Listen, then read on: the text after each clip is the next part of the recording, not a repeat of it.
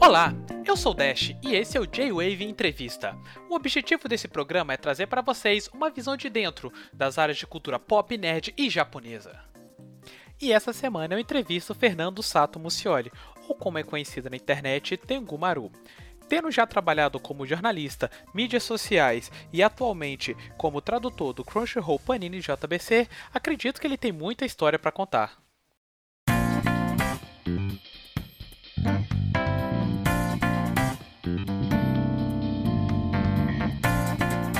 Tengu, quem é você? Dá um resumo aí de quem é você para quem não te conhece.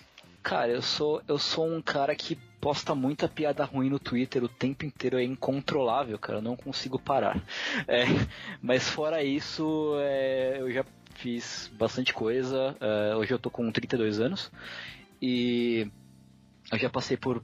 A minha carreira foi basicamente jornalismo. É, eu trabalhei uns 9 anos como jornalista de games. É, eu trabalhei em organização de eventos é, aqui em São Paulo. É, trabalhei escrevendo sobre um pouco de anime e mangá. É, e hoje eu sou tradutor. É, traduzo mangás para JBC e para Panini, para duas editoras aqui que lançam mangá oficialmente aqui no Brasil, e traduzo anime para o Crunchyroll, que também é um serviço de streaming aí que, que distribui oficialmente diversas séries de anime no Brasil e em outros países do mundo. E basicamente principalmente hoje a minha, a minha função é ser tradutor. Como é que você entrou, né? Eu sempre pergunto pessoal nesse no, no mundo dos animes aí, o que o que que te inseriu nisso aí? Como é que foi o início? Cara, acho que como todo, todo toda boa pessoa que tem, sei lá, entre 25 e 30 anos, pouco mais de 30 anos, a, a culpa principalmente de Cavaleiro do Zodíaco, né? Senseiya, que é, é eu assisti Senseiya na manchete em 94 pela primeira vez é, foi o episódio do. Um dos episódios do Cavaleiro de Cristal. E eu peguei no finalzinho do episódio e não entendi muito bem o que estava acontecendo. mas, mas foi divertido mesmo assim. E a partir dali eu comecei a ver mais, porque o pessoal da escola falava muito desse desenho. E falei, pô, vamos ver qual é que é, né? É, eu já conhecia desde antes o episódio é, do... séries tipo Kamen Rider, é, Changeman, Flashman e tal, que passavam na manchete também mas Cavaleiros eu nunca tinha assistido de fato. E foi só em 94, eu tava na quarta série, que eu comecei a assistir, pô, e aí foi, foi só ladeira abaixo a partir daí, né? Que eu comecei a, a, a curtir e me interessar mais e tal uh, por anime. E teve também muita influência de um amigo meu que, que eu fiz nesse meio do caminho, que ele tinha muita fita gravada, VHS gravado de anime sem legenda e tal que ele era de família japonesa, então recebia bastante coisa é, de parente que morava lá no Japão. Então conheci muitas coisas através dele também, tipo é, Rurouni Kenshin conheci através dele, uh, coisas tipo City Hunter, Dr. Slump, até Dragon Ball GT, assim, eu conhecia Dragon Ballzinho porque passava na TV, na, no SBT na época e tal, mas aí, nossa, tá passando, tem um Dragon Ball novo, que loucura! E era o Dragon Ball GT que tava, tava em vias de acabar já. É, então foi mais ou menos por aí. O começo de tudo foi, foi a grande extinta TV Manchete Cavaleiro do Zodíaco. E coisas como Changeman e Flashman e tal. E depois disso, você. Como é que você foi disso aí pra carreira de ser. trabalhar com jornalismo de games e tudo mais ali? Tava mais ou menos perto ali do que você queria trabalhar? Como é que foi isso? Cara, pra ser bem sincero, não. Eu nunca pensei em ser jornalista. Assim, eu, nunca, eu sempre gostei de, de ler bastante e eu sempre gostei muito de escrever. Então, no meu tempo livre, eu sempre escrevia umas historinhas e tal. Nunca escrevi, cheguei a escrever fanfic nem nada, nem muito menos publicar. É, apesar de ter tido um mangá publicado, um único volume e tal, foi publicado em 2004. É, mas eu nunca. Meu lance sempre foi. Gostei de texto, de modo geral. É, e aí, eu, por influência mesmo de anime e tal, dessas coisas, eu descobri que tinha um curso de japonês que tinha aberto na, na extinta, acho que hoje acho que é extinta Animangá, que era uma loja de, de mangás que tinha ali perto da Paulista. E eu, eles publicaram o mangá do Ranma Meio. da Rumiko Takahashi, uh, que era uma edição super ruim. parecia as páginas pareciam sulfite, era parecia um xerocão muito mal feito. Eu sei como é que é, eu tenho algum desses volumes aqui em casa até hoje. É, então, mas tipo, era o que tinha, sabe? Falei, nossa, tem alguém publicando mangá no Brasil que da hora, vamos comprar e tal. Eu nem nunca gostei de Irama, na verdade, mas eu comprava porque tinha um mangá, tinha gente é, é, lançando mangá no, no, Brasil. E aí, no mangá do Irama, tinha uma propaganda de que eles estavam fazendo aulas de japonês na loja. É, eu conhecia a loja porque eu jogava Magic. E perto de onde era Nimangá tinha a Merlin, que era uma loja de card games, de RPG e quadrinhos e tal, que era muito perto. E eu conhecia porque eu ia na, na, nessa Merlin com os meus primos jogar Magic. Então eu falei, ué, já que, já que estamos aí, é, por que não, né? Já que eu sei onde é e tal. E aí acabei me inscrevendo nesse curso de japonês. Era um curso bem simples. Eu fiz um tempo lá. Depois eu fui estudar de verdade, entre aspas, em uma escola aqui na Liberdade, no Bunkyo. É, que era um outro curso, tinha um curso da Aliança Cultural. Tinha o um curso do Bunkyo, que era outra, outra metodologia, mas dentro do mesmo prédio até da Aliança. Então eu fui estudar japonês no Bunkyo e estudei japonês por, por alguns anos. É, nesse meio tempo, eu trabalhei um tempo na Yamato, que é a empresa que faz uh, Anime Friends e tal. Uh, eu trabalhei um pouco lá, com, dentro de vários projetos editoriais e, e outras coisas. E nessa época eu conheci um cara que depois foi trabalhar numa, numa, num site de games, foi abrir um site de games com, com um, um editor e tal. É, e aí o editor queria alguém, ele estava começando uma equipe do zero, ele queria meio que treinar uma equipe do zero. Ele queria fazer um bagulho do, do, do, do zero mesmo, da, da, desde a fundação até uh, a estrutura completa do site. E ele queria uma pessoa que soubesse japonês, independente da, do, do background e tal. Esse cara que trabalhou comigo da Yamato trabalhava com esse cara e aí ele me recomendou. E eu fui fazer um teste e tal. Esse cara que trabalhou comigo na Yamato tava trabalhando nesse projeto e me chamou e foi por isso que eu entrei, na verdade. Eu nunca quis ser jornalista, eu acabei sendo jornalista mais ou menos. Porque foi a chance que apareceu e eu sempre gostei. É, e aí, não, falei, bora, vamos aí, vamos, vamos ver qual é que é isso aí de, de, de escrever sobre joguinhos. E foi assim que eu, que eu entrei na, no meio de jornalismo. Que eu meio que aprendi, acabei aprendendo muito sobre ele.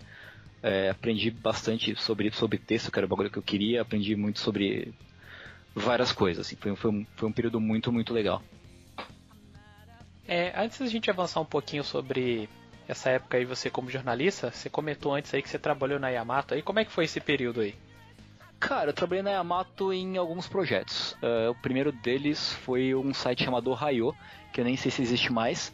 Era um site de cobertura de cultura japonesa, cultura pop japonesa, que falava de mangás, manga anime, tokusatsu, é, uh, eventos, é, depois entrou uma parte de cosplay, de galeria de cosplay e tal. Mas era isso, eu entrei nesse projeto com mais alguns amigos e tal, e a gente tocou lá dentro, acabou sobrando, da, da equipe original acabou sobrando só eu. Uh, e mais um, um, cara lá internamente da Yamato que estava cuidando do como editor, editor-chefe. Uh, e eu entrei por aí. Uh, e aí depois a gente acaba é, meio que na época a gente acaba trabalhando em várias, várias funções diferentes assim. Também acabei ajudando como juiz de cosplay, também ajudei a organizar algumas coisas de eventos, trabalhei no, no Press Start, que era, era parte de games uh, do, do, dentro dos eventos da Yamato. Então, quando começou o Press Start, a gente ajudou a começar o Press Start lá dentro da Yamato. O projeto era de um outro amigo meu, e a gente continuou tocando o projeto lá dentro internamente. Uh, e, e, e, aí daí para organização de, do evento de, de modo geral. É, a gente começou a ter uma, um projeto de escola de japonês lá dentro, que eu comecei a desenvolver, mas aí nesse meu tempo eu acabei saindo da Yamato. É, isso foi em 2005, se não me falha a memória. Uh, e aí eu acabei saindo, eu acho que eles continuaram tocando o, o projeto lá internamente, mas lá era meio assim, a gente fazia, tinha os projetos principais, mas a gente acabava fazendo um pouco de tudo é, para ajudar na, na, na, estrutura interna da empresa. Ah, entendi. E durante esse tempo como jornalista, por onde você passou? Como é que foi esses anos aí? Cara, eu trabalhei basicamente em acho que uns quatro veículos. Foi é, na, na, Play TV, que então era Game TV, né? Hoje é Play TV, tem o um canal de, de TV a cabo, tem o um site e tal. É, eu entrei para começar o projeto do Game TV, que era o site de notícias dentro. que Antes, antes da Play TV ser Play TV, era ela, é, ela era o. Tinha um bloco Game TV antes, antes, antes, antes era o G4 Brasil. Nossa, eu lembro aí... disso, na Band, né? Sim, era, era na. Eu não sei se era na Band, acho que era na Band. Depois teve a Game TV, que era um bloco de programação dentro da Mix TV, que era um canal é, fechado. E depois virou Play TV. Na época Game TV tinha o site Game TV, que era para ser o site de notícias de games uh, dentro do, dessa estrutura. Então a gente fazia toda a cobertura, tinha notícias, tinha review, tinha, tinha um fórum, é, o site tinha um esquema de blog muito legal que você criava uma conta no site para postar no fórum e tal. Você ganhava um blog pessoal seu para ir atualizando, podia adicionar amigo, podia adicionar é, biblioteca de jogos. Era bem legal a estrutura do, do, do site é, no, no, projeto inicial e tal. Depois ele foi sofrendo algumas transformações. É, eu fiquei por cinco anos. Eu entrei em 2005. A série da Mata em 2005 uns meses depois eu entrei lá na, na, na Game TV. Fiquei na Game TV até 2010. Uh, ah, cheguei a. fui de meio que de estagiário até até editor-chefe lá dentro, assim, consegui uma, uma evolução, uma evolução bem bacana, deu fazer bastante coisa. Nossa. Consegui, consegui cobrir Tokyo Game Show por lá, fui pra, fui pra E3 duas vezes, é, pô, a gente fez bastante coisa, na verdade uma vez, lá no, no Game TV uma vez só. É, e deu para desenvolver um trabalho bem, bem legal lá. É, a gente fez podcast, fez projeto em vídeo, a gente fez, conseguiu fazer muita coisa bacana lá no, dentro do Game TV. Aí que virou para TV depois. Uh, em 2010 eu saí, uh, porque um camarada meu, meu, que trabalhava lá com a gente tinha sido chamado para começar o projeto do Kotaku, Kotaku Brasil. É, Kotaku é um blog de games bem famoso no, no, nos Estados Unidos, é, no mundo inteiro, acho até, que tem algumas divisões em outros lugares. Então tem o Kotaku Japão, Kotaku Estados Unidos, que é o principal, Kotaku Austrália e, e o Kotaku Brasil. Uma empresa daqui, uma empresa daqui, uma agência, é, comprou a licença de ter o nome Kotaku e aí eles iam abrir o site Kotaku Brasil. É, o cara que era para ser o editor do, do Kotaku, que foi ser o editor do Kotaku depois, me chamou para ir tocar o projeto junto com ele. E aí lá a gente ficou é, por alguns anos também. Lá também eu consegui é, ir para E3 lá com eles. É, fui no evento de anúncio do PlayStation 4 lá em, lá em, Nova York, que foi bem legal também.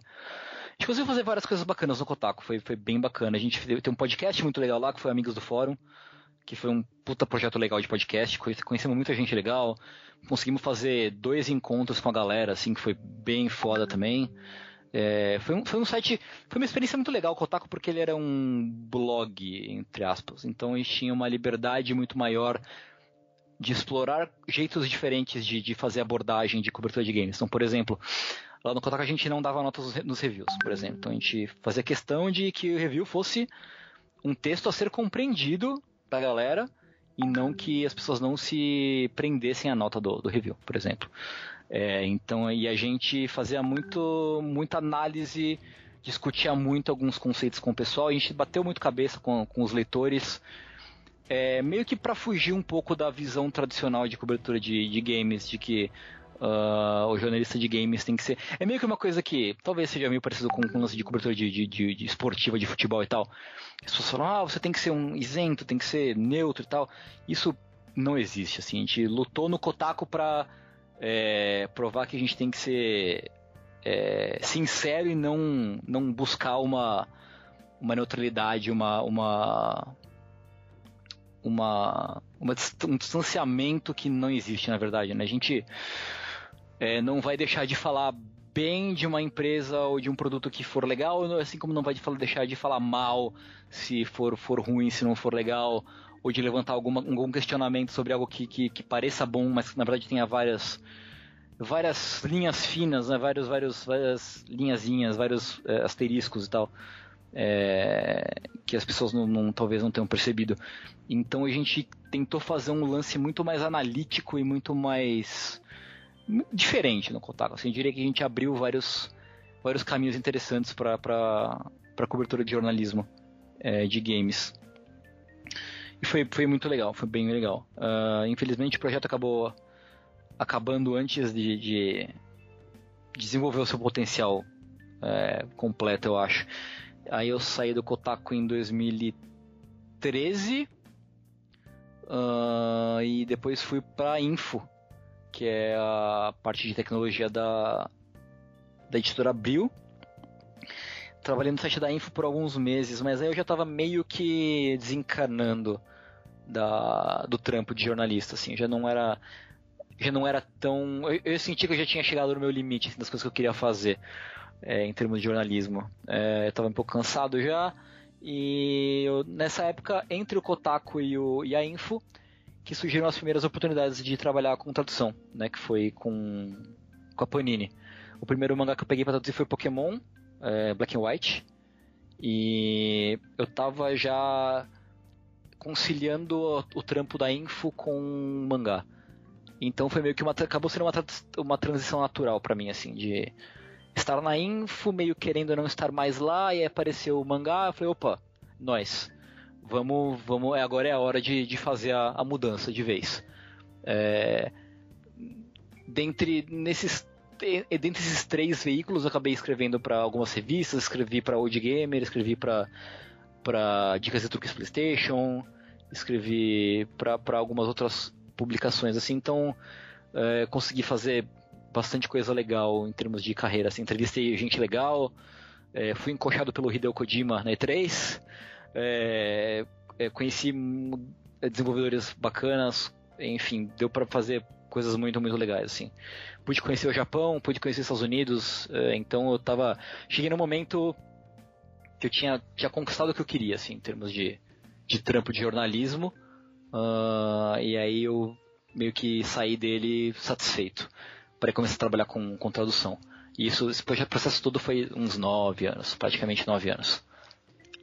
E conta um pouquinho, como é que foi você que é fã da cultura japonesa, estudando japonês, como é que foram essas viagens para os Estados Unidos e principalmente a viagem para o Japão, como é que foi isso aí? Cara, a viagem para o Japão é, começou quando eu estava na Play TV ainda, na MTV, a gente começou a discutir a possibilidade de cobrir TGS, Tokyo Game Show que é um evento de games no Japão que acontece todo ano em setembro, uh, entre agosto e setembro, que é o grande evento, um dos grandes eventos de games do mundo, né? um, um dos maiores, uh, junto com E3, com, com, com Gamescom e tal. É, e aí, foi, porra, no Brasil pouca gente vai, muito pouca gente vai, porque é uma viagem cara, é, principalmente porque é uma viagem cara. É, passagem pro Japão é bem caro, assim. É, então a gente começou a falar, pô, por que a gente não, não, não tenta fazer isso como um diferencial, né? É, a empresa tinha, tinha trocado de, de comando, né? Na época. É, a, a, a, o editor tinha trocado o site. Gente, ah, por que a gente não tenta? E, e conseguimos, fomos lá, batalhamos, não sei o que. E, pô, conseguimos, vai rolar. Então eu praticamente fiz a minha primeira viagem de avião da vida sozinho pro Japão. Que é tipo quase a maior viagem possível que você pode fazer de avião, assim. Nossa, que combo, país. hein? Não, foi, foi bem sensacional. E aí é, eu fiquei lá uma semana mais ou menos para cobrir a TGS, poder é, e foi uma experiência muito muito foda. É, fiquei hospedado na casa de uma amiga lá que tava morando lá na época, uma amiga brasileira que tava morando lá. E pô, deu o evento em si é uma loucura, porque é enorme, é gigantesco, e eu sozinho lá, que nem uma barata tonta, é, nunca tinha ido num evento desse tamanho na vida. Ainda mais para cobrir. É, então, eu fui. Tentei me focar o máximo possível uh, no trampo e tal. Joguei tudo que dava para jogar, entrevistei quem dava pra entrevistar. É, e foi uma loucura. É, engraçado porque a TGS tem dias, dias fechados para imprensa e dias abertos para o público.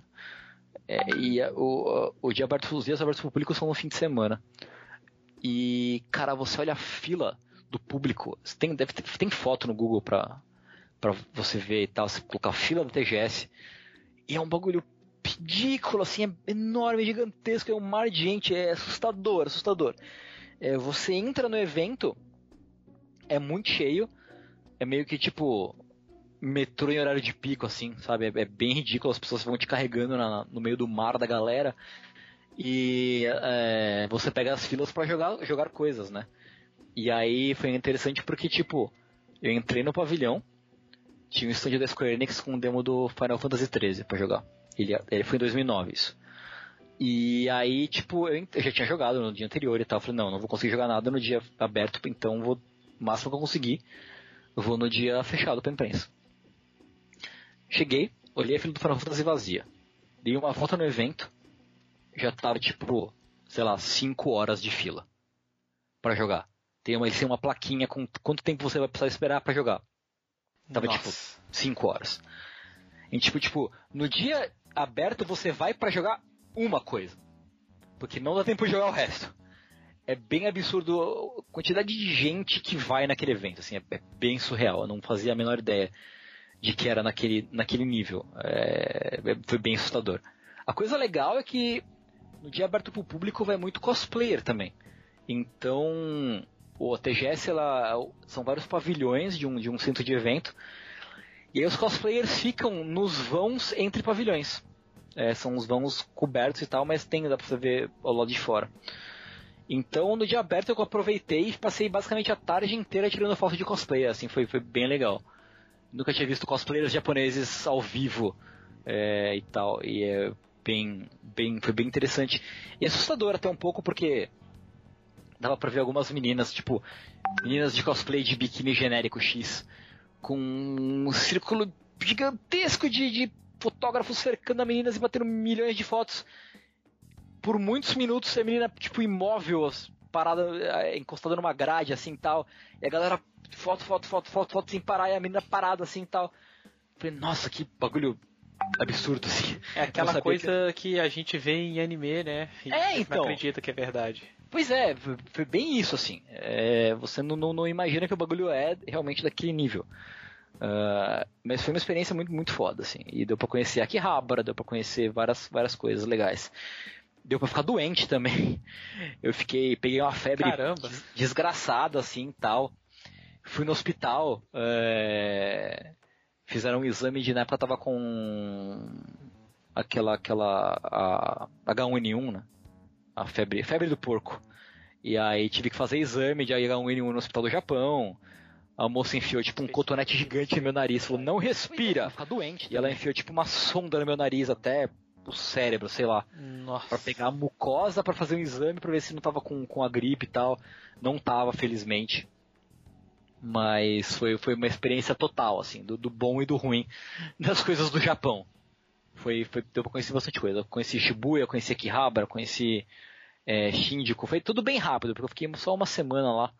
É, então foi bem, bem rápido, mas foi, foi uma experiência muito foda, assim, muito, muito foda. Conhecer todas as coisas que é, eu só via tipo em, em, em foto ou em anime e tal, e poder ir para lá num evento trabalhar, mas ainda assim conseguir conhecer um pouco do, do, do Japão e tal.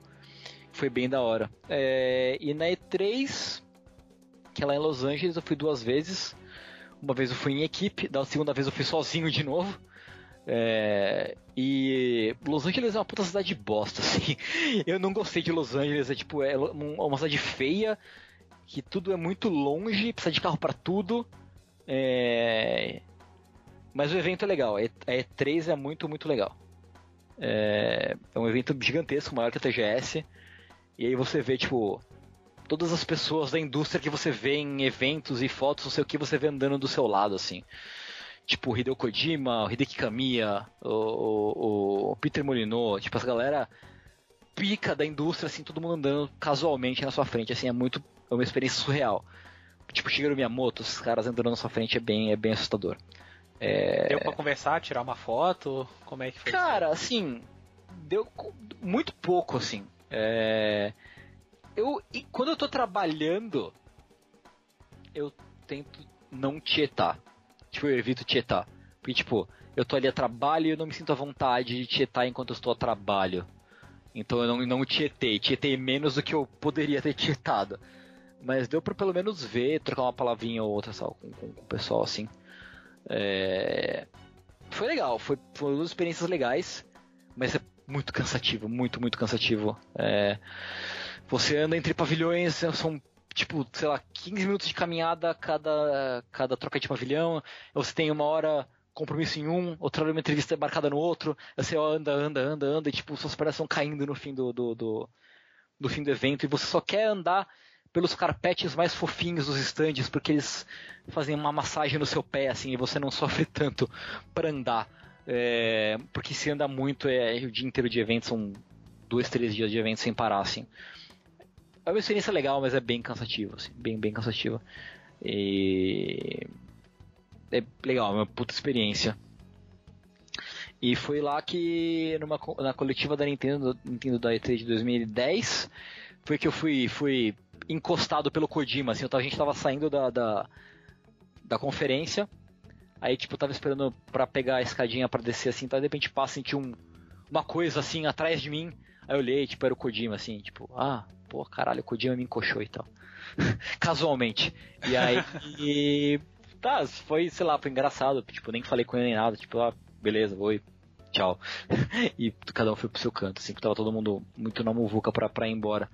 É... E foi isso, foram experiências muito legais que só pude fazer isso graças ao meu trampo como jornalista, pela, pela, é, pelo trabalho que a gente conseguiu de, de, de, mostrar a importância que a gente, do nosso trabalho dentro dos veículos, é, porque não são viagens fáceis, não são viagens baratas, e a gente sempre tem que se provar é, para quem tem o dinheiro, na verdade, né? Para os chefes que têm o dinheiro, que vale a pena apostar na equipe e ir para fora e tal. E foram trampos muito legais que, que a gente fez em, em todas, todas essas viagens. E mesmo nas coberturas que a gente fez em loco, é, que é super importante ter uma equipe, é, equipe no Brasil filtrando todo o conteúdo que chega, é, porque é muita coisa, é, filtrando, distribuindo, publicando o que é mais importante, o que não é importante e tal é, é, tão importante quanto quem vai. Na verdade, acho que é até mais importante quem vai para fora é quem fica no Brasil coordenando a cobertura, porque é, é um volume estúpido de conteúdo que chega e você tem que saber onde, onde investir, onde não investir e tal. E foram, foram tempos muito legais que, assim, que, que a gente fez. É, eu só fui eu só fui em 12 3 em uma TGS mas participei de, de, de, de coberturas locais de eventos em, durante todos os anos do, do meu trampo como jornalista. E é sempre um trampo desgraçado, assim, é muita coisa, mas é sempre muito divertido e sempre um, um prazerzaço fazer, assim, tal. A gente curte junto com a galera aqui que está assistindo, pelo menos a gente, que as equipes com quem eu trabalhei, a gente se divertia muito, apesar de cansados, a gente se divertia muito é, fazendo essa cobertura e tal. Era, foi sempre muito, muito legal. Parecia que você estava se divertindo bastante já nesse meio, já era conhecido, era, já era reconhecido já. E o, o que que fez você mudar totalmente? Você já comentou que você trocou de área, achou que tinha chegado ao topo, mas o que que fez o botão clicar? Ah, cara, é... eu sempre gostei de, como a gente comentou, eu, eu sempre gostei muito de mangá e anime e tal. E uma das coisas que eu sempre gostei de fazer, por falar japonês, é pegar material de, de coisas do Japão e traduzir, né? Esse era o meu trampo, meu trampo inicial era esse, eu era concentrado nisso, era a minha especialidade. E eu sempre gostei de fazer isso. Né? Eu falei, porra, tem mais, mais pessoas poderiam apreciar essas coisas legais do Japão.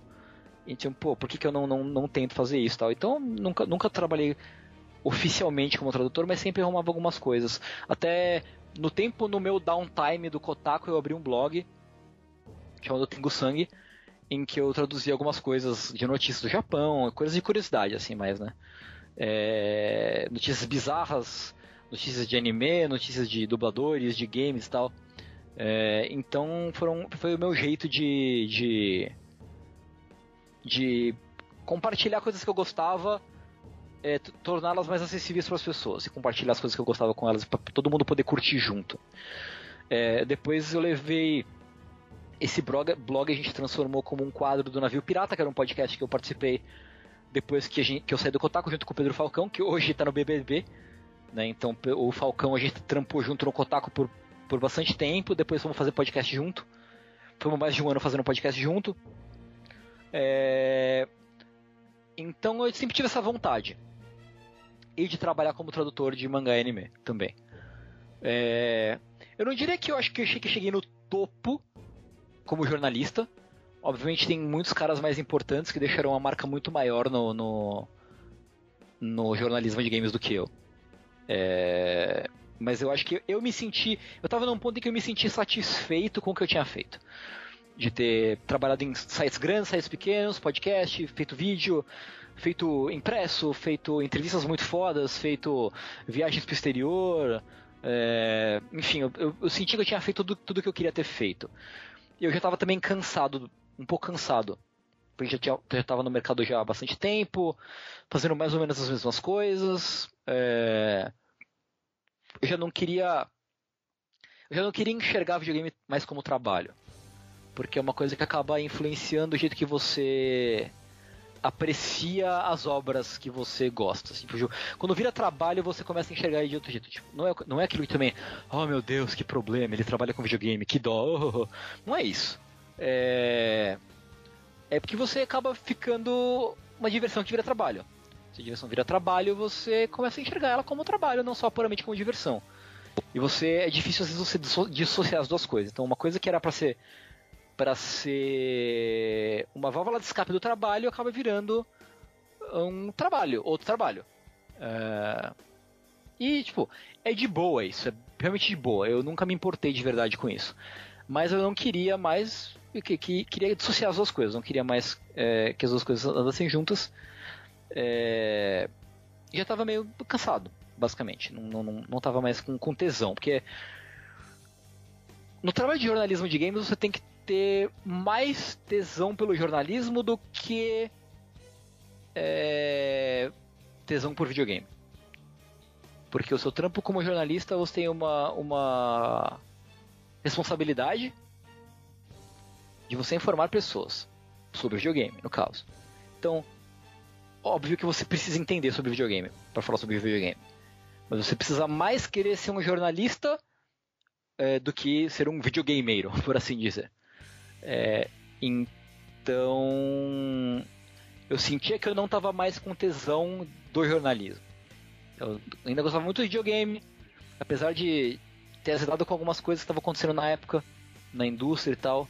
É, eu ainda gostava muito de videogame, mas eu não estava me sentindo mais um jornalista com tesão pelo jornalismo. De buscar pautas legais, abordagens diferentes, texto bacana. Não estava mais com, essa, com esse tesão. É, então eu senti que era hora de parar e de. e de buscar outras coisas. E aí juntou as duas coisas com a oportunidade de passar para tradução. Que foi uma coisa que eu sempre quis. Que eu sempre me interessei. É, e que eu fazia de certa forma não como trabalho, mas como tipo, olha que legal, esse, essa coisa aqui do Japão, traduzir e olha que isso aqui legal, e, e, e compartilhei com as pessoas. É, e surgiu a oportunidade de, de trabalhar com tradução. Então foi meio que uma, uma coincidência mais ou menos grata, porque foi um momento que, na verdade, assim, eu parei de ser jornalista, comecei a trabalhar com, com marketing e e conteúdo em redes sociais, conteúdo digital e tal. Em paralelo que eu trabalhava com, como, como tradutor. E aí eu teve esse período de transição até eu virar só tradutor. Eu trabalhei um pouco com mídias sociais, com, com conteúdo digital, marketing digital e tal. É, que foi também uma experiência muito legal. Mas que eu, foi uma coisa que eu tentei, que eu quis fazer, eu queria fazer a experiência para ver se eu me encaixava. Foi legal, não era exatamente aquilo que eu queria fazer, que que eu sabia fazer. Uh, e aí eu tive eu pude passar só para ser tradutor. Né? E aí eu decidi seguir só esse caminho como tradutor. E foi muito bom para mim, assim, eu nunca, nunca tive tão feliz profissionalmente uh, na minha vida inteira, eu acho, do que eu tô agora como tradutor. Foi uma é um trampo muito muito foda, que eu gosto muito. Então, não que eu não não que eu cuspa no prato que eu comi do jornalismo, porque eu tenho muito carinho por todo, todo o trampo, por todas as pessoas, todos os, os, os, trabalhos e tal. Mas hoje eu tô plenamente realizado como, como tradutor. E eu só tô plenamente realizado como tradutor por causa do aprendizado que eu tive como, como jornalista é, durante esses nove anos de, de trampo. Então o processo foi mais ou menos esse. E como é que foi entrar no mundo da tradução? Como é que você entrou nele? Cara, é. Uh, uma amiga da minha esposa trabalhava antes de mim. E aí eu tava procurando começar a entrar no mercado. E eu falei, ah, falei, ó, oh, tô interessado e tal. Aí ela passou meu contato pra. pra Beth lá da Panini. Da, na verdade, da Mitos, né? Que eles prestam, prestam é, é, serviço de, de editorial pra Panini. E aí eu comecei, eu entrei em contato com a Beth, comecei a falar com ela e tal. E aí foi a época que ela, ela me passou um teste, a gente conversou tal, ela me passou um teste. Fiz o teste, ela me aprovou no teste tal. Ela falou, ah, tem um projeto aqui tal, um projeto super secreto. Uh, que você, a gente só vai te falar daqui um tempo e tal. É, mas você curte videogame? Curto tal. É, pô, que, que séries você gosta? X tal tal tal. Pô, tal, bacana, não sei o que. Foi então. Tem um projeto aí tal que, que é Pokémon. A gente vai trazer um mangá de Pokémon. E acho que a gente quer botar você no projeto. Eu falei, pô, demorou, vai ser muito foda. Porque, pô, sempre gostei muito de Pokémon, vai ser uma honra imensa trazer, ajudar a trazer o mangá de Pokémon pro Brasil. É, porque eu sempre gostei muito e vai ser, pô, meu primeiro trampo como, como tradutor vai ser Pokémon, caralho, que foda. E aí foi, foi mais ou menos assim, assim. É, foi através dessa amiga que falou, ó, tem a, fala com a, fala com essa aqui, essa aqui é a chefona. Fala com ela e se vira. É, e aí, e aí foi assim que rolou. É, em paralelo eu trabalhei, comecei a trabalhar com, é, paralelo não, um pouquinho depois de começar a trabalhar com, assim, do primeiro contato com, com o pessoal da Panini até começar a, a trabalhar com Pokémon demorou um tempo, até aprovarem toda a papelada, blá, blá, do licenciamento, blá blá blá blá blá. É, e aí nesse meio tempo eu também comecei a trabalhar com, com Crunchyroll, porque vi que eles também estavam uh, precisando de tradutor na época, é, e eu é, um amigo meu, que trabalhou muito tempo com Fansuber, tava trabalhando lá na Crunchyroll, aí eu falei, ah, é, você tá trabalhando lá, como é que é o esquema, não sei o que. Falei, aí foi do mesmo jeito, ó, esse cara aqui é o chefe, fala com ele, se ele gostar de você, você entra aí, entra pro trampo, começa a trabalhar com a gente aí, na moral. É, e foi da mesma coisa. Hum, fiz, conversei com ele e tal, e comecei a trabalhar com, com tá dizendo Dorama, na verdade, nem foi com, com com anime logo de cara. Depois peguei anime, mas a primeira coisa que eu peguei foi, foi Dorama. É, bem depois eu comecei a trabalhar com a JBC, e aí foi meio que tipo, hum, por que não? Eu pensando, tô trabalhando com a Panini, por que não trabalhar com a JBC também? E aí fui num, foi num dos eventos de lançamento de algum mangá que eu não me lembro agora, ou foi num evento num Henshin Live, eu acho. Que aí eu eu já conhecia o, o, o Ed Carlos do trampo da época de Yamato ainda, de fazer evento junto e tal. É, então a gente se conhecia já há muito tempo, a gente não, nunca foi amigo. A gente se conhecia, trocava ideia, não sei o que, de evento, de, de, trabalho. E aí eu falei, ó, pô, é, será que eu, se eu trocar ideia com, com, com o Cassius, será que, que rola? Falei, ele falou, pô, tenta aí, né? Mesma coisa, história sempre é a mesma. Falar, ah, o cara é esse, fala com ele, se ele gostar de você, Uh, demorou. E aí eu fui lá, abordei o, o Cássio, coitado do Cássio, um monte de gente querendo falar com ele depois de, de, de evento e tal. Como sempre, o cara, sempre um cara muito solícito. Quem já foi nos eventos da, da JBC sabe que o Cássio atende todo mundo, é um, um puta cara disponível, é, solícito pra caralho. Eu fui lá, falei com ele, falei, pô, eu trabalho com tradução pra Panini, faz um tempo, não sei o que, traduzir tal e tal tal. Ele, ah, legal, pô, me manda um e-mail, vamos conversar. Aí conversei com ele, me mandaram um teste, é, que eu nem lembro de que mangá que era o teste, foi um teste bem, bem. Não foi complicado, mas era muito volume no teste. Eram algumas páginas de mangá para traduzir. Eu traduzi, eles gostaram e me chamaram, ó, é, pô, gostamos do seu trampo, do jeito que você traduz, é, vamos te dar limite para fazer. E aí a primeira série que eu fiz com a JBC foi Limit, que foi uma série muito boa, assim, é, é, diferente de tudo que eu tinha feito de tradução, um show de mais drama, mais, mais de sobrevivência e tal. E foi, foi uma experiência muito legal. E a partir daí comecei a pegar outras coisas. Né? Então foi basicamente tipo: eu quero ir atrás disso, eu vou descobrir quem é o chefe, eu vou encher o saco do chefe e fazer ele gostar de mim. basicamente, a minha trajetória como para entrar no mundo da tradução foi assim: é, foi meter a cara e falar com a galera e mostrar meu. E, primeiro, mostrar que eu sou uma pessoa legal, na medida do possível, e mostrar que eu sei fazer o trampo, porque eu já tinha uma bagagem de, de, de estudo de tradução de japonês de fazia de todos esses anos de, de jornalismo, né? então eu já tinha uma bagagem não de tradução profissional, mas de vários outros experimentos que eu já tinha feito. Então eu já tinha uma, certa bagagem de trabalho. Uh, e foi meio que, que assim, metendo a cara que eu consegui entrar no, no, no mercado de tradução. E como é que foi, antes da gente avançar um pouquinho, do pegar para aprender japonês para chegar no nível de poder fazer tradução? Porque o pessoal daqui do pessoal daqui do site, o pessoal conhece lá que estudam e tudo mais assim. E eu tenho um amigo meu que é professor de japonês e eu vejo a dificuldade que é a língua. Como uhum. é que uhum. foi para chegar nesse nível? Cara, eu sempre gostei muito assim. A princípio eu comecei como praticamente todo mundo começa a traduzir japonês. Ah, quero, quero entender os animes sem legenda, vou aprender japonês. Uh, e muita gente, a maioria esmagadora das pessoas que, que eu sei que estudam japonês começaram por causa disso. Só que o japonês não é uma língua. Eu não vou dizer que o japonês não é uma língua fácil. Gramaticalmente falando, ela é muito mais fácil que português. A gente aprende na escola uma língua muito mais difícil que japonês, que é português. Português é muito difícil, é muito mais difícil que japonês. É, só que o japonês exige uma dedicação porque é um código escrito completamente diferente do nosso. Então exige e, e fonéticas diferentes, uh, estrutura gramatical diferente, é, o jeito como os japoneses se comunica é diferente do que do, que, do nosso. Né? Então é uma, é, você aprender japonês exige muita dedicação, muita imersão.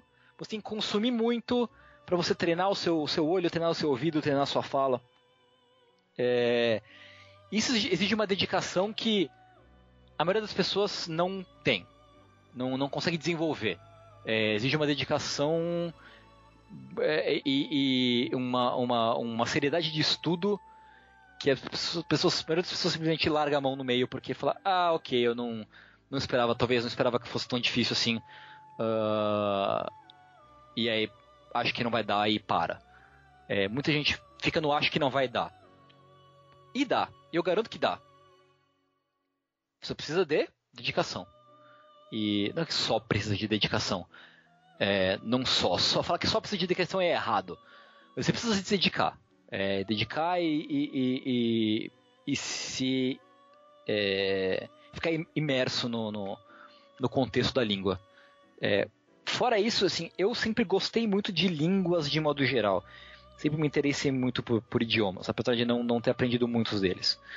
É, língua, língua para mim sempre foi um negócio muito fascinante. E, construção de língua, construção de escrita, comunicação e tal. Então, chegou um momento em que eu comecei a aprender japonês porque eu gostava de japonês, não porque eu queria aprender japonês porque eu queria ler mangá. Então eu comecei a me interessar muito pela língua em si. A língua me cativou. Então, e era uma coisa diferente que eu me empolgava para uma coisa nova, interessante e tal, totalmente diferente, que eu gostava muito, muito, muito de aprender. E na época, eu comecei a estudar japonês com 14 anos, em 98.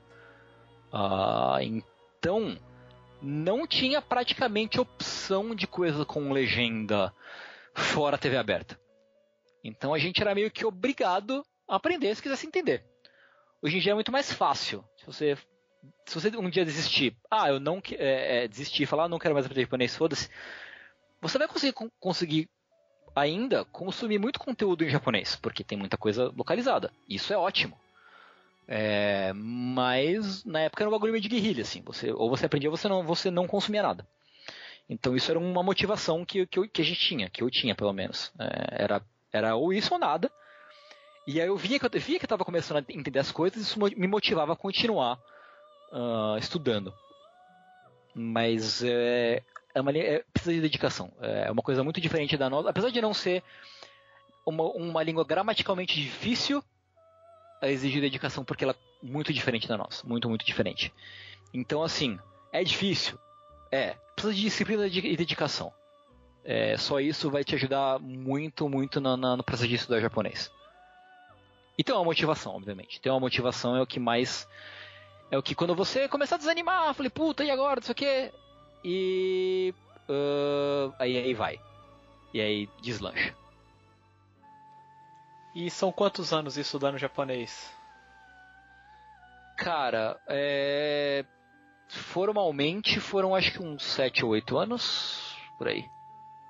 Por aí. Porque depois, assim, na verdade você nunca para de estudar japonês. É, é por isso que eu perguntei quantos anos. Né? Meu professor de japonês me falou assim: ó, oh, hoje em dia eu dou aula, mas não paro o estudo. Cara, é, tipo. Cara, eu traduzindo mangá, eu aprendo coisa todo dia.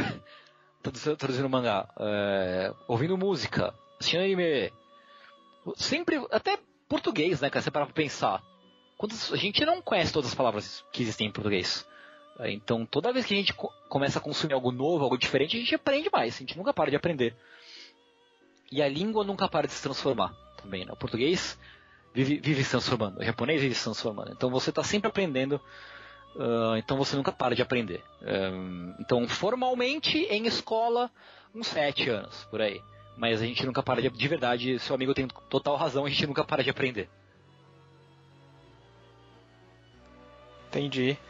E você fala, falando um pouquinho mais da tradução aí, qual que é o, a principal diferença entre, se é que tem uma diferença entre você traduzir anime e mangá? Eu acho que a principal diferença é que os, são os prazos, talvez, e o formato do trabalho, porque é, no mangá a gente trabalha com, trabalha com um prazo grande, assim, de pelo menos uma semana. É, pode variar, sei lá, de uma semana até um mês, dependendo.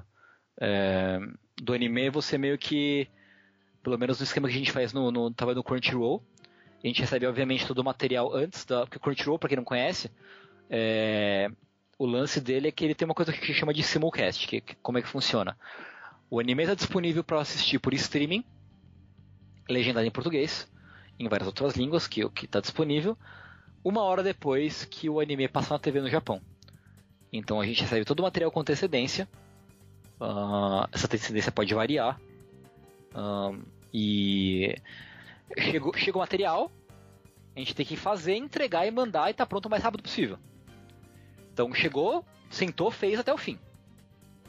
No mangá, você tem muito mais maleabilidade no seu no seu no seu cronograma de trabalho, digamos assim, né? Então hoje eu posso render menos, amanhã eu posso render mais. Um dia eu não faço porra nenhuma porque eu tô com preguiça, mas se eu entregar no fim do prazo estipulado, perfeito. Ninguém vai me xingar por causa disso. É, eu faço eu faço meu próprio cronograma dentro do, do, do possível. Mas é, é, acho que é, pra mim, pessoalmente, é, é essa a diferença. É, é, é, é, a maleabilidade do cronograma. Né? Porque em termos de, de do que traduzir, é mais ou menos a mesma coisa, né? Porque no Crunchyroll a gente tem disponível o texto original da, de cada episódio. Às vezes a gente já tem uma legenda em inglês para servir como base. Uh, e aí a gente pá, ouve o áudio, bate com o texto, dá uma olhada e vai traduzindo. É, é um bagulho mais, mais a toque de caixa, entre aspas. Assim. Tem, você vai pá, e faz rapidinho sem fazer uh, do jeito destrambelhado, assim, com o devido cuidado, obviamente, mas tem que fazer mais rápido. Então acho que para mim a maior diferença é essa. Fora isso, não, não é uma grande diferença do, do trabalho, né? É interessante você tentar pegar as, as, as nuances de, de fala e tal, e tentar traduzir isso pro texto, pra legenda, é um, é um desafio interessante, um pouco diferente e tal, mas basicamente os dois trabalhos são, são essencialmente iguais. para mim, pelo menos. E o que o pessoal comenta, assim, acho que o pessoal não sabe muito, talvez você possa explicar a diferença principal entre o trabalho de, não sei se você faz isso, o trabalho de tradução e de adaptação, né? Porque nem tudo dá pra gente botar 100%, né? Sim. Que nem no japonês. Como é que é esse trabalho, como é que funciona isso?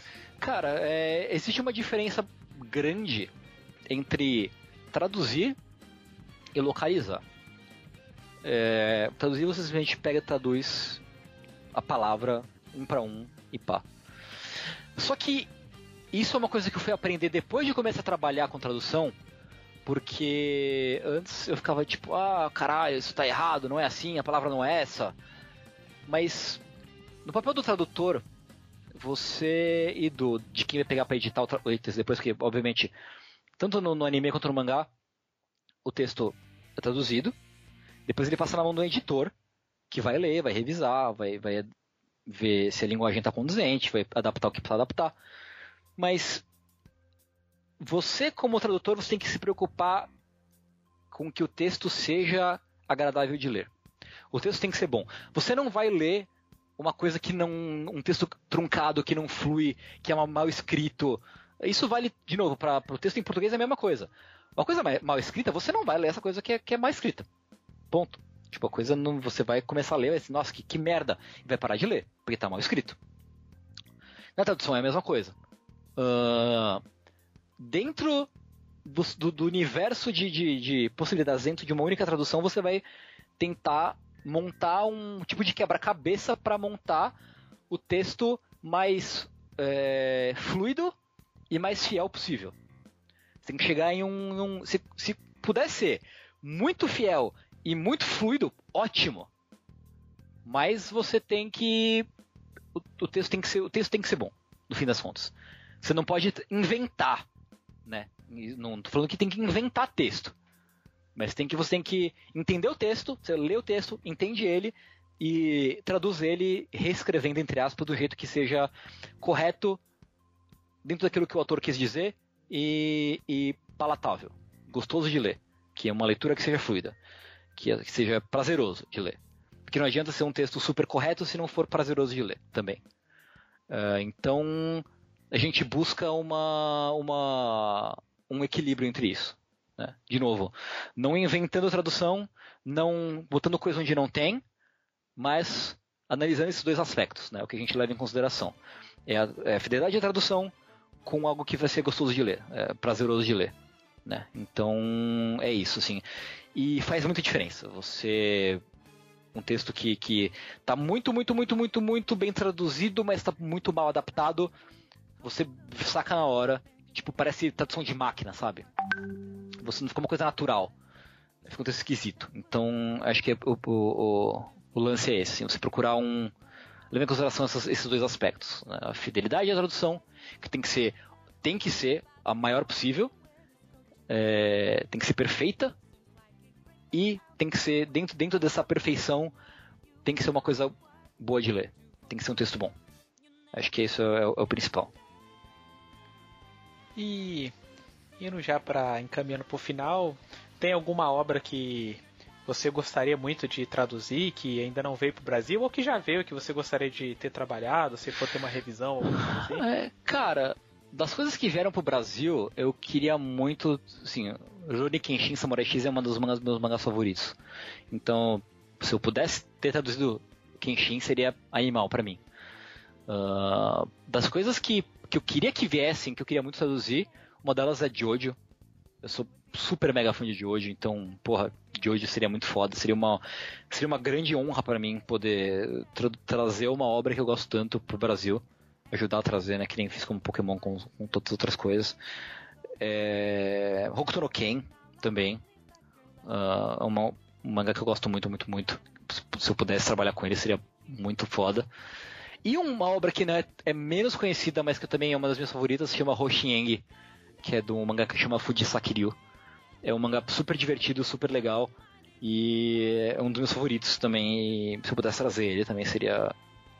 traduzir ele, né? Seria muito, muito legal. Seria um dos meus sonhos, assim, poder trabalhar algumas dessas séries.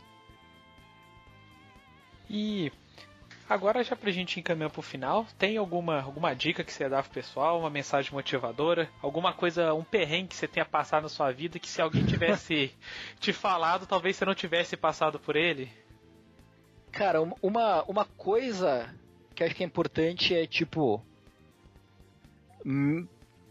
Meta cara, assim. Tente fazer as coisas. Ainda mais se você tá meio perdido, não, não sabe o que fazer. Uh, tenta fazer alguma coisa.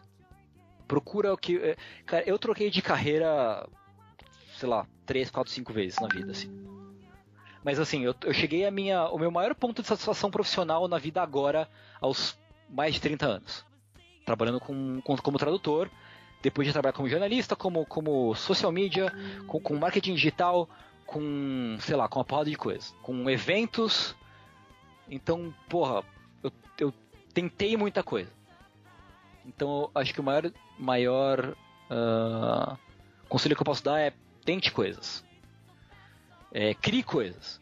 Você tá ocioso, não tem o que fazer? Porra, tô aqui de bobeira em casa, não, não arrumo emprego, tô de férias da escola, tô de bobeira. Cria alguma coisa. Tipo, porra, vou, vou sei lá, vou escrever fanfic. Eu vou criar um blog para falar de, de anime e de mangá. Vou fazer um podcast. Eu vou criar um quadrinho. Eu vou aprender a programar para fazer um jogo. Não importa se a coisa não, não sair no fim das contas. Tente coisas. É, faça coisas. Aprenda coisas. Nunca é demais fazer e aprender coisas. Nunca, nunca, nunca é demais. É, o segundo conselho que eu tenho a dar, esse é um conselho mais, mais vida do que carreira, é não subestime o valor de uma boa conversa. É, conversas francas e sinceras evitam desastres grandes na vida das pessoas. É, uma conversa pode ser difícil e pode ser dolorosa, mas vai evitar uma dor muito maior. Ela pode evitar uma dor muito maior no futuro. E pode, de repente, é, acabar com um preconceito que você tinha. Pode abrir um caminho que você não sabia que existia, que você não enxergava. Porque você tinha receio, porque você, enfim, por, por um motivo qualquer. Então, uh, cara, assim, isso é uma coisa que o meu pai é falecido, uma coisa pode parecer clichê, mas uma coisa que eu, que eu senti muito quando meu pai faleceu é que tipo, caralho, eu não, eu não, a gente não conversou tudo que a gente tinha para conversar na vida, assim. Eu tinha 14 anos quando meu pai morreu. E eu fiquei, caralho, eu fiquei, fiquei pensando nisso muito tempo, assim. Então, é, converse com as pessoas, elas podem te ajudar a, a, a, a entender, a você entender você mesmo. Né? As pessoas às vezes podem ter uma visão muito, muito reveladora sobre você, as coisas que você tem de bom, as coisas que você tem de ruim, e pode abrir caminhos muito bons na sua vida. Assim. Então, de novo, repito, não subestime o valor de uma boa conversa, de uma conversa sincera, franca, sem, sem acusações, sem briga, só uma boa conversa. Não subestime o valor de uma boa conversa. Acho que esse é o maior conselho que eu tenho para dar para qualquer pessoa. Assim, foi a maior lição que eu aprendi na minha vida. Assim, com, converse com as pessoas.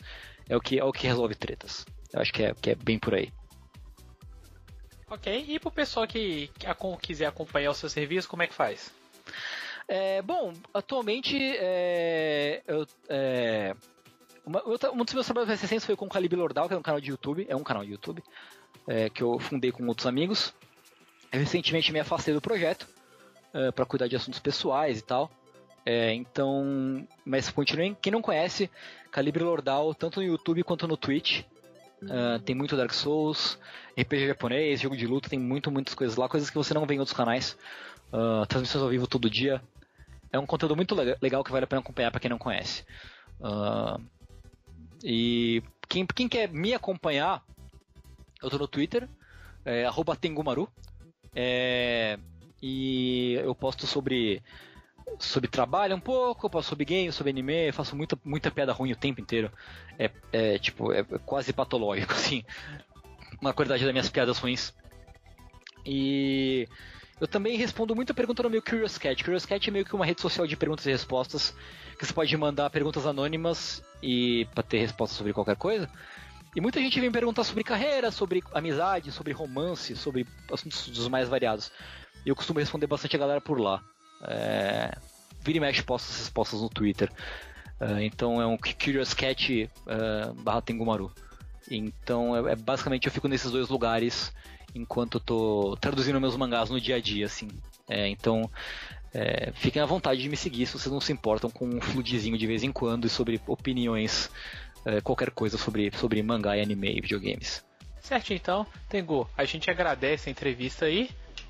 Porra, obrigado, eu que agradeço, cara. Espero que tenha ajudado, que tenha sido bacana, as pessoas tenham gostado. Espero que tenha ajudado, dado uma luz para alguém de repente que tava em dúvida sobre o que fazer da vida e tal, sobre como entrar no, no mercado aí de, de. ou de games ou de anime e tal, do, do de tradução, de, de editorial. E se alguém tiver alguma, alguma dúvida, alguma pergunta, alguma que você quer saber como funciona, pô, fica mais do que à vontade de me mandar alguma mention no Twitter e tal, que eu respondo de boaça. Assim. Então, é, fiquem à vontade e muito obrigado de novo pelo convite. Uh, obrigadão mesmo. A gente agradece e até a próxima. Valeu.